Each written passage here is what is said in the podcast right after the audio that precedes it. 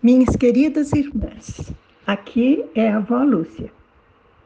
Hoje nós vamos falar sobre um, um tema que está na palavra de Deus. Retenha o que você tem. Quem não quer reter aquilo que já ganhou em Cristo, não é mesmo, minha irmã? Então vamos ler a palavra de Deus, que está em Apocalipse, capítulo 3, versículos 8, 10 e 11. Diz assim: Conheço as suas obras. Eis que coloquei diante de você uma porta aberta que ninguém pode fechar. Sei que você tem pouca força, mas guardou a minha palavra e não negou o meu nome. Visto que você guardou a minha palavra de exortação à perseverança, eu também o guardarei da hora da provação que está para vir sobre todo o mundo, para pôr à prova os que habitam na terra. Venho em breve, retenha o que você tem, para que ninguém tome a sua coroa. Senhor, esta é a tua palavra. Concede-nos concede a graça, Senhor, de conhecê-la em profundidade para que possamos nos dirigir por ela e ser agradáveis a Ti. Te pedimos em nome de Jesus. Amém. Vejam, minhas irmãs, é o próprio Jesus que diz isso. Quando ele apareceu a João na ilha de Pátimos e mandou que ele escrevesse o livro de Apocalipse, e antes de escrever o, as profecias do livro de Apocalipse, ele mandou que João escrevesse uma carta para sete igrejas existentes naquela época. E esse trecho que nós acabamos de ler é um pedacinho do, do que ele mandou escrever para a igreja de Filadélfia. Mas o que o Senhor nos diz em Sua palavra é para todos nós. E ele diz primeiro: Conheço as tuas obras. Olha que maravilha, Deus sabe tudo de nós. Tudo, tudo, tudo. É como diz o Salmo 139, ele conhece até o nosso sentar e o nosso levantar. Sabe tudo de nós. Mas conhece também aquilo que nós fazemos, minhas irmãs. E ele diz que colocou diante de nós de mim e de você uma porta aberta que ninguém pode fechar. Lembram-se de quando Jesus estava falando do aprisco de ovelhas, que ele disse: Eu sou a porta das ovelhas? Jesus é a porta, minhas irmãs. Ele é a porta aberta que ninguém pode fechar. Se você está em Cristo, você é nova criatura. Passaram-se as coisas antigas eis que tudo se fez novo. E depois ele prossegue dizendo: Eu sei que você tem pouca força, mas guardou a minha palavra e não negou o meu nome.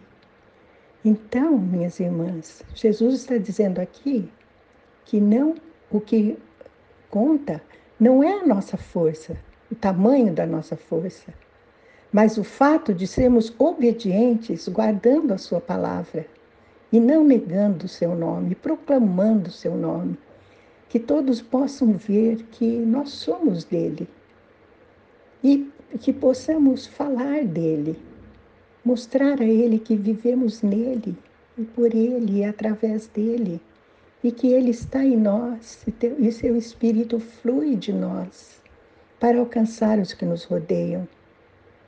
Jesus continua visto que você guardou a minha palavra de exortação à perseverança.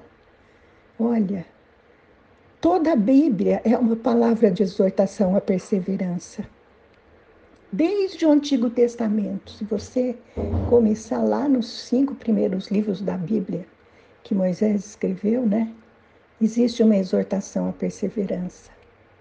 Se você cumprir os meus mandamentos, se você obedecer às minhas ordens, se você fizer tudo o que eu te mandar, se você fizer a minha vontade, isso é, são exortações à perseverança que nós devemos ouvir e guardar. E, e Jesus continua: se você fizer isso, eu também o guardarei da hora da provação que está para vir sobre todo o mundo. Minhas irmãzinhas, estamos vivendo uma hora de provação que veio sobre todo o mundo. Mas temos essa maravilhosa promessa de que o Senhor nos guarda. Eu também o guardarei da hora da provação que está para vir sobre todo o mundo. Por que o Senhor está nos mandando esta hora de provação?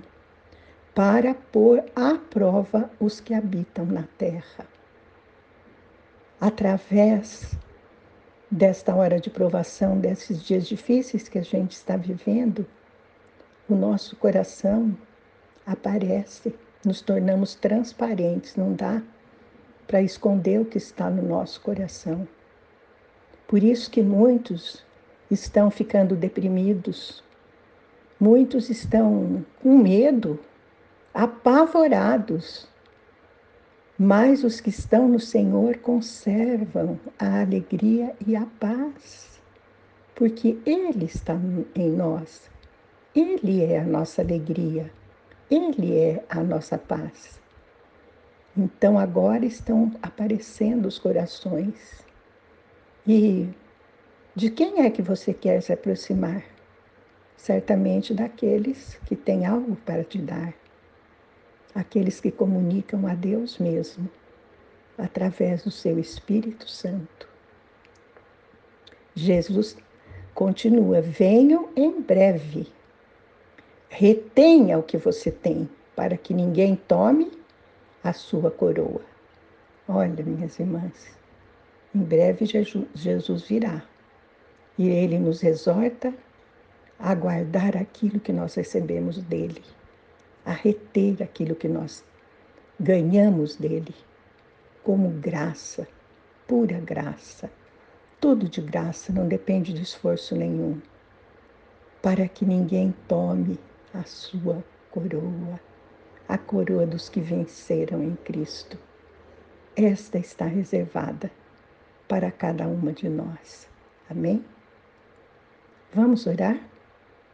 Senhor, que maravilha que é a tua palavra, Senhor, ela nos consola, ela nos eleva, ela nos fortalece, ela nos dá ânimo e coragem para enfrentar tudo que está aí, Senhor. Que maravilha!